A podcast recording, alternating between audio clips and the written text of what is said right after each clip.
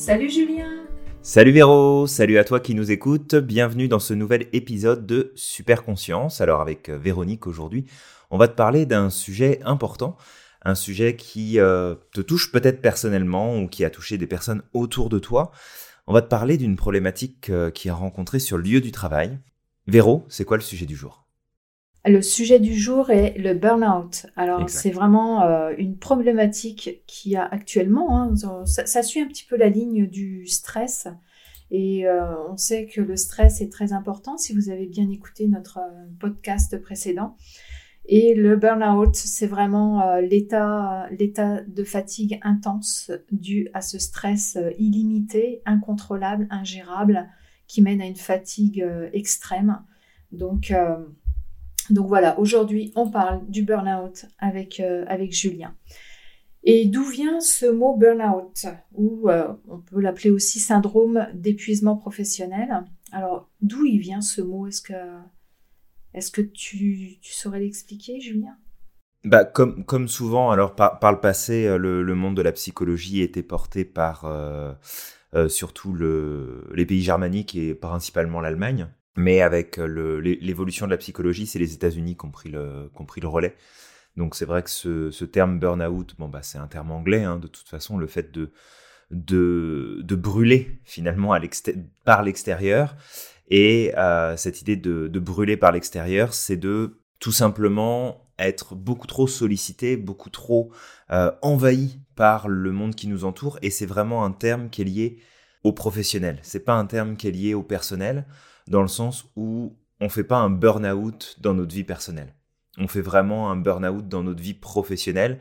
Et en fait, c'est une problématique qui ressort surtout euh, bah, dans les pays industrialisés où finalement on évolue dans des cadres professionnels qui sont loin d'être adaptés en fait à, l'individu, qui sont orientés euh, productivité, qui sont orientés euh, chiffre d'affaires, qui sont orientés résultats, et on en oublie complètement, bah, de moins en moins, heureusement, ça commence à... Il y, a un pivot qui se fait, mais euh, il y a cette, vision où finalement l'individu n'était qu'une euh, qu'une machine, qu'un moyen de pouvoir atteindre des résultats. Et euh, le problème, bah, c'est qu'on en arrive justement à développer ces troubles de santé psychologique au travail qui qu'on appelle justement le burn-out et qui touche énormément de personnes. Oui, puis je, note aussi la, performance. On est dans un, dans un monde de performance qui mhm. est aussi euh, usant. Et les, premiers symptômes, on va, on va en parler. Qu'est-ce que tu en penses, Julien? C'est, la répercussion du burn-out? Ben, le, le burn-out, bah, c'est, du stress en grande partie. Euh, un stress chronique en fait qui va mhm. entraîner justement un, un, épuisement psychologique, qui va entraîner un épuisement physique parce que c'est pas juste mental et émotionnel, c'est aussi physique que ça, que ça se produit. Et en fait, il y a beaucoup de choses qui vont commencer à se mettre en, place. Euh, bon, on le sait, on, a, on, en a parlé la dernière fois avec le, le podcast sur le Le stress. Euh, il y a le cortisol qui va monter euh, en flèche, il y a l'insuline qui va monter en flèche, mhm. il y a euh, des protéines dans le corps qui vont monter en flèche, le cholestérol pareil qui va jouer, les triglycérides qui vont jouer, la tension artérielle aussi, probablement de la prise de poids qui va suivre à ça parce que ce, ce problème de burn-out, ça va amener bah, beaucoup de changements physiologiques parce que le corps va essayer de s'adapter, mais ça va amener aussi de la fatigue, ça va amener des problèmes euh, de sommeil, ça va amener des troubles de l'humeur, ça va amener de la désorganisation, de la perte de focus, donc de la perte de productivité, de la perte d'efficacité, donc on augmente encore plus finalement euh, toute la problématique en fait de base, hein. c'est comme le serpent qui se mord la queue, on n'en sort jamais si on ne prend pas un pas de recul justement. Oui, oui. Puis moi, je, je, je, voudrais rajouter aussi la baisse d'estime de soi, euh, des, des, crises de nerfs, euh, et puis ce côté euh, complètement démotivé avant d'aller au travail, une démotivation au lever, un gros, gros ras-le-bol, une irritabilité. voilà, c'est beaucoup ça. Et puis quand tu parles de, de problèmes physiques, commence avec les maux de tête, comme on avait parlé un petit peu avec le stress. Mhm. Euh, et, même des réactions sur la peau, l'eczéma, de, la coupe rose, de l'acné, de, de, de l'herpès, euh, de la transpiration excessive. Voilà, c'est ça. Il y a énormément de troubles qui sont, euh, qui sont visibles. Tout à fait. Et qui sont, oui, et qui, qui, peuvent alerter un petit peu, surtout s'ils sont cumulés. Et, euh, et, sur le long terme, si c'est juste une journée ou deux jours, euh, voilà, ça, ça va passer. Mais c'est justement si on, si on adopte euh, ces, ces problématiques-là, en fait, hein, adoptées inconsciemment, bien sûr, bah voilà, on, part, on part vers le, un burn-out assuré problème, problème de, libido, des, des, maux de dos, euh, épaules, troubles alimentaires, etc. Et donc, tu en as déjà dit pas mal, et tu vois, j'en avais encore. ouais, la liste peut être longue. Hein. Un petit peu à dire aussi.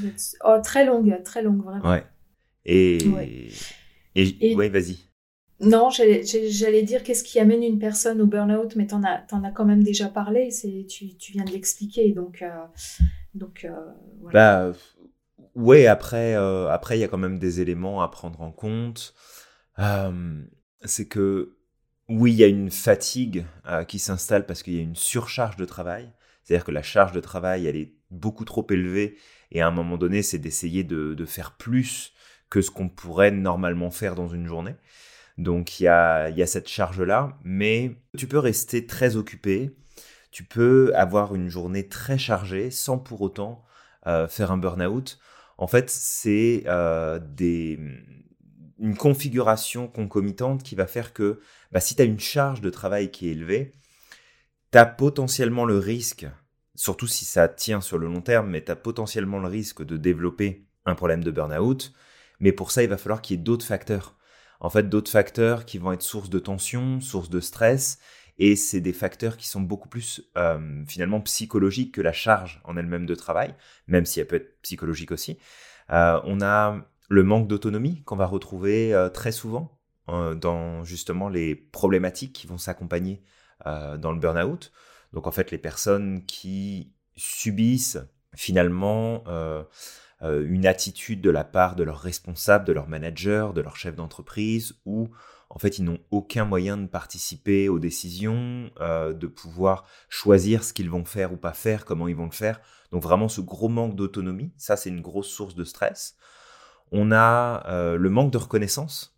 En fait, un employeur, un manager, un supérieur immédiat qui euh, ne donne pas la reconnaissance par rapport aux efforts qui sont fournis. Mm-hmm. Alors si c'est juste une fois, c'est correct. Si ça se répète, bon bah ça va commencer à poser un problème. Puis si c'est presque systématique, à ce moment-là, il y a, comme tu disais, baisse d'estime, baisse de confiance, baisse d'assurance, il y a beaucoup de choses qui vont se passer.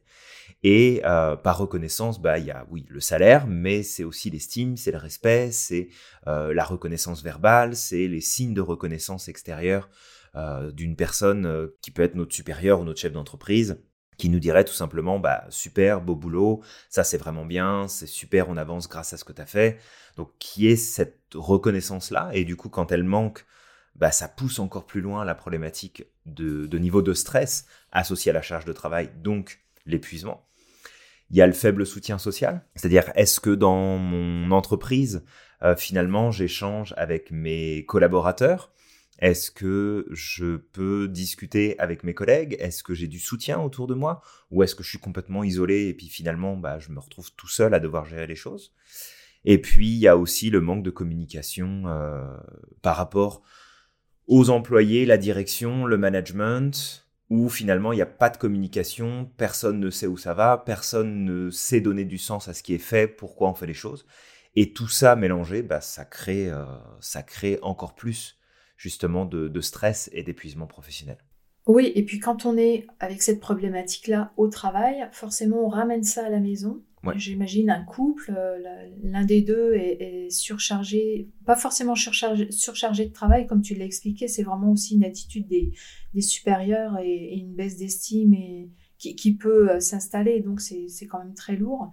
Euh, le retour à la maison peut s'effectuer très difficilement aussi parce que bah, à la maison, la vie continue, il y a, les enfants, il y a, le rythme familial qui peut être complètement enfin très difficile pour la personne qui est en, extrême fatigue, d'où euh, les problématiques qui peuvent également s'installer au sein de la famille à cause du problème de travail qu'il y a au travail.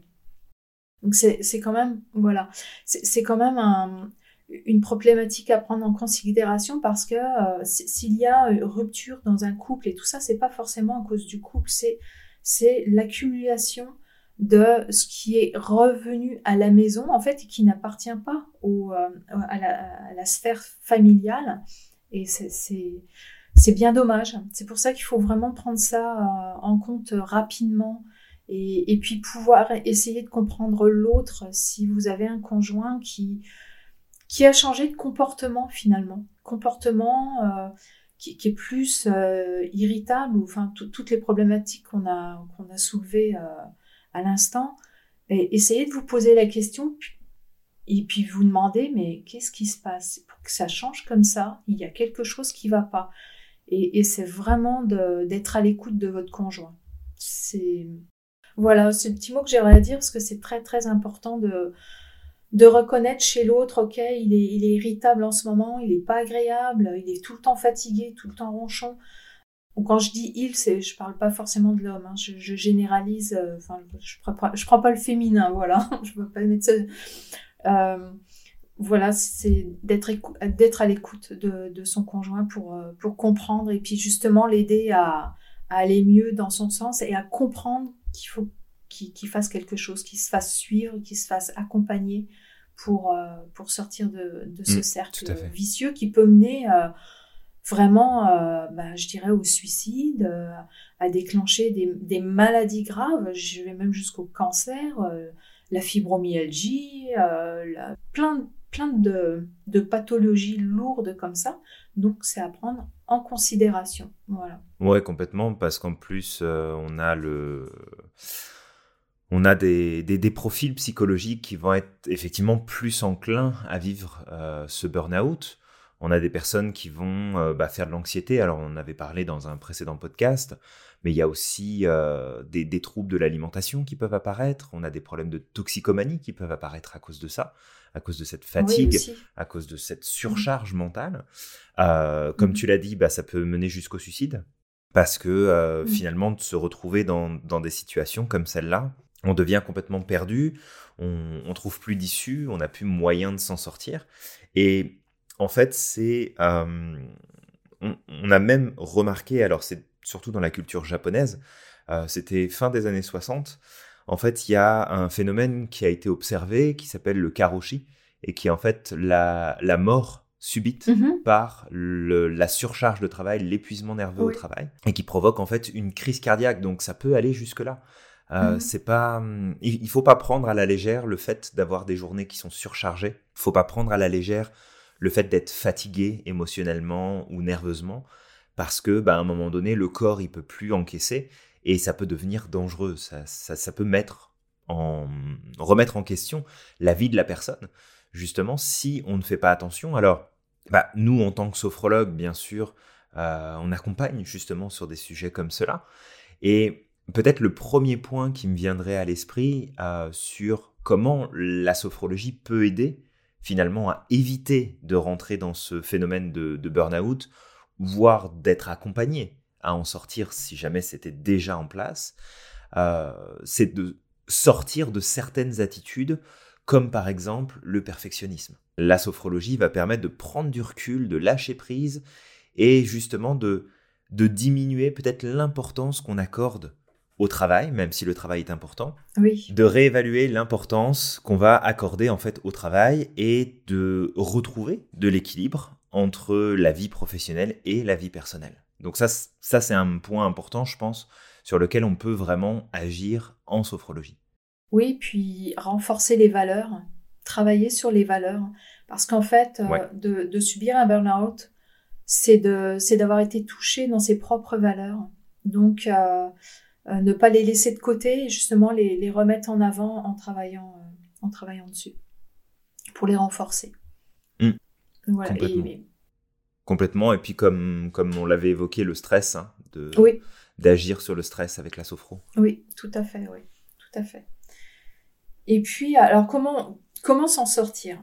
Euh, Bien sûr, on parle de sophrologie, bien, et bien sûr, dans, dans des cas de, de burn-out, il y a un suivi psychologique à, à entreprendre. Euh, très important. Nous, on, est juste euh, là pour euh, accompagner la, psychologie et renforcer à notre manière ce que je viens de dire, les valeurs, et puis ce que tu viens de dire toi, Julien, renforcer toute la carapace humaine. Mmh et, et, voilà, quoi faire pour s'en sortir? Alors, il y a longue période de repos, forcément, à un moment donné, on s'arrête. Il faut absolument s'arrêter. Apprendre à se poser aussi les bonnes questions, je dirais. Euh, mhm. Qu'est-ce qui serait bon de changer pour moi, en moi? Qu'est-ce que je pourrais apporter de nouveau dans ma vie pour que, euh, ce, pour que ça, ça, ne se répercute pas sur moi à ce point? Euh, Parce que vous n'allez pas changer l'attitude de votre patron. Ça, c'est impossible. C'est à vous de changer, donc travailler sur vous. Qu'est-ce qui serait bon de changer pour moi, bien sûr et, qu'est-ce, qui, qu'est-ce que va m'apporter le répit, cette pause, la pause que je m'octroie pour aller mieux? Toujours, euh, toujours pas, pas, se dire, bah, allez, je, me repose aujourd'hui, et puis demain, ben, ça sera pareil, je vais me reposer. Vous allez reposer votre corps, mais votre mental, il faut, également le remettre en route euh, différemment. Donc se poser des bonnes questions, peut-être écrire sur, euh, sur un papier, faire une liste, qu'est-ce qui serait bien pour moi, qu'est-ce que je ne veux plus, et, en disant qu'est-ce que je ne veux plus, vous vous respectez. le respect envers soi, c'est hyper important. Euh, et accepter la situation, ça vous permettra de reprendre de l'énergie que de vous que de vous battre contre quelque chose que vous ne pourrez changer. Donc accepter la, la, situation pour retrouver de l'énergie, euh, vous tourner vers plus de positif et de lâcher prise. On parle tout le temps de, du lâcher prise et de la prise de recul. Mhm. Euh, et bien sûr, bah, la sophrologie est omniprésente dans, dans, dans, ce serait omniprésente pardon dans ce parcours que vous engageriez. Oui, complètement. C'est sûr, pratique. complètement. Mm. Et, effectivement, comme tu le dis, le, repos va être essentiel. Euh, de pas mm. de pas oublier que l'expression qui dit que ce qui nous tue pas nous rend plus fort euh, est pas si vrai que ça. Euh, dans le sens où c'est pas en encaissant tout le temps la pression, c'est pas en encaissant tout le temps les, les, remarques, les reproches, les attaques émotionnelles, les attaques psychologiques, la surcharge de travail, la fatigue, qu'en fait on va se renforcer, bien au contraire, on va s'épuiser et que notre résilience va se construire dans les phases de repos. Mm-hmm. Et d'ailleurs, pour euh, une personne qui souffrirait de toute façon d'un début de burn-out, euh, il, faut, il faut miser entre deux et trois mois de repos euh, c'est-à-dire qu'on ne travaille plus pendant deux ou trois mois pour pouvoir justement reprendre le dessus. Et la sophrologie va être, c'est certain, au cœur des, des approches qui vont pouvoir permettre de reprendre le dessus, de d'apprendre justement à se recharger, à se ressourcer, à se recentrer. Ça, c'est très très important. Euh, il n'y a pas grand-chose à part les thérapies comportementales qui fonctionnent, mais les thérapies comportementales et cognitives même si elles sont recommandées, souvent ont euh, une portée euh, qui est assez limitée dans le temps. Donc il est souvent nécessaire de recommencer, de refaire les choses. Et c'est là en fait où la sophrologie peut aussi faire une nette différence, puisque, comme on le répète hein, depuis, euh, depuis presque le début de ces, podcasts, hein, Véro, c'est que la sophrologie nécessite d'être pratiquée régulièrement. C'est comme un entraînement sportif. Fait que c'est aussi un outil qui nous accompagne à chaque jour. Mmh Et que cet accompagnement nous permet clairement de pouvoir faire face à, des situations comme celle-là, euh, d'éviter le risque dépressif lié justement au burn-out, d'éviter le risque suicidaire lié justement à ces états dépressifs, euh, et que euh, bah derrière, de toute façon, les traitements, la plupart du temps, sont pas recommandés, ou alors en très petite quantité et puis sur des très courtes périodes, mais c'est vraiment comment est-ce que toi, tu vas travailler sur ta conscience, sur ton état d'esprit, sur ta psychologie, tes émotions, sur ton corps, pour pouvoir reprendre ça. Et peut-être de préciser aussi, si, jamais euh, bah, toi qui nous écoutes, t'es déjà passé par le burn-out ou tu connais quelqu'un qui est déjà passé par là, il faut pas oublier que après c'est une faiblesse qui s'est installée. C'est-à-dire que le terrain, il est disponible pour que ça se reproduise plus facilement. Ça ne veut pas dire qu'on va forcément revivre un burn-out, mais le, le terrain, a été comme établi, il est là, il, ouais, il est disponible. Fait que si on n'est pas, si on n'est pas précautionneux, si on fait pas attention à ça, la rechute peut, se produire. Donc, en, gros, j'ai envie de te dire, puis je vais être un peu, euh, un peu direct là-dessus, mais en gros, si ton patron c'est un con et que tu travailles dans un environnement de merde dans ton travail et que ça te prend toute ton énergie, que ça te draine ta vie, tes passions, tes valeurs, en fait, il n'y a pas 36 000 solutions. C'est tu fais tes bagages et tu changes de travail. Tu changes d'environnement, tu, tu fais quelque chose de différent, même si ça peut être compliqué, même si peut-être il y a des inquiétudes ou des peurs par rapport à l'économie actuelle, la société dans laquelle tu vis, mhm. euh, peut-être le monde du travail, l'âge que tu peux avoir. Mais c'est qu'à un moment donné, si l'environnement est toxique pour toi, tu te dois aussi de prendre cette décision de changer d'environnement parce que tu ne pourras pas changer l'environnement. Donc ce sera soit toi qui changes, soit tu changes de place et tu changes aussi pour éviter de reproduire les mêmes erreurs dans un autre environnement. Mais ça va être important de, de te prendre en main, de te prendre en charge, parce que ça ne va pas se résoudre tout seul, de toute façon. Oui, exactement. Et je voudrais même rajouter de bien s'entourer, s'entourer de personnes qui ne sont pas toxiques, qui ne vont pas vous couper l'herbe sous le pied à dire ben non, euh, change pas de travail, tu te rends pas compte, le contexte économique est catastrophique, tu n'y arriveras pas, ces, tout, ce côté négatif qu'on pourrait vous envoyer, non. Il faut, dire non. Euh, bien s'entourer, éloigner les gens toxiques, éloigner les gens qui pourraient vous dire euh, T'es encore malade, t'es, es encore en arrêt de travail. Mais, mais fuyez ces gens-là. Vous avez le droit d'être malade, vous avez le droit d'être en arrêt de travail, vous avez le droit de prendre du temps pour vous. Euh, voilà, c'est mhm. hyper important faire le tri autour de vous si vous sentez des gens qui ne vous accompagnent pas dans, votre, dans vos idées, dans votre propre idée. Et peu, et peu, importe, peu importe si vous rentrez pas dans un cadre euh, sociétal euh, comme, comme tout le monde, là, connectez-vous à vos vraies valeurs. Oui. la sophrologie est, entre en jeu pour cela. Respectez-vous. Ah oui, complètement. Ça va être, euh, ça va être hyper important. Euh, et, effectivement, cette idée de bien être entouré, alors ça ne veut pas dire que vous envoyez balader tout le monde. Hein. Non, bien sûr. Euh, je veux dire, si, si, si, ton mari, ta femme, tes parents, frères, sœurs, cousins, cousines, voisins ne comprennent pas forcément euh, le pourquoi du comment tu te retrouves dans cette situation, bah, c'est de les éduquer aussi quelque part. C'est de leur expliquer bah, ce que ça représente, ce que, ce que ça implique, la réalité qui se cache derrière justement ce problème-là, parce que bah, c'est un vrai problème c'est une, une, vraie difficulté, c'est une vraie situation euh, qui est problématique. C'est pas juste un caprice de oh, bon bah t'es un peu fatigué, prendre deux semaines de vacances, puis quand tu rentres ça va aller mieux quoi. C'est quelque chose qui est beaucoup plus important que ça. Et puis j'ai envie de dire aussi que ça, ça va jouer avec ta perception à toi de, de comment est-ce que tu envisages, de comment est-ce que tu penses les choses. Et moi j'ai envie de préciser, tu vois Véro, que oui, il faut s'écouter, mais il faut pas non plus croire tout ce que notre tête va nous dire à ce moment-là. Et, et bien de garder en tête que c'est pas parce que tu as un épuisement professionnel, c'est pas parce que tu passes par une phase de burn-out que tu es cassé et que tu as quelque chose à réparer. C'est plus de te remettre en question et de reprendre le contrôle par je reprends conscience de mes valeurs, de mes besoins, du rythme que j'ai envie de vivre, de l'équilibre dont j'ai besoin dans ma vie, du temps de repos que je dois m'accorder. c'est plus des prises de conscience et c'est pour ça que la sophro est idéale dans cette situation-là, comme dans beaucoup d'autres d'ailleurs. Hein. Mais c'est vraiment de reprendre conscience de c'est de quoi que j'ai besoin, c'est quoi la réalité dans laquelle je vis, c'est dans quel environnement je vais trouver ma place et je vais me sentir bien. Et c'est ça qu'il faut travailler. C'est pas nécessairement toi d'être euh, plus fort, de te réorganiser, d'être capable de faire plus de choses, d'être plus productif, de, de, faire plus de choses, parce que ça ne résoudra pas le problème. Parce que tu, tu, tu n'es pas le problème. Le problème, c'est que tu n'as pas conscience de tes besoins, de tes valeurs, de qui tu es, de c'est quoi l'environnement qui va te permettre de t'épanouir. C'est là-dessus qu'il faut travailler.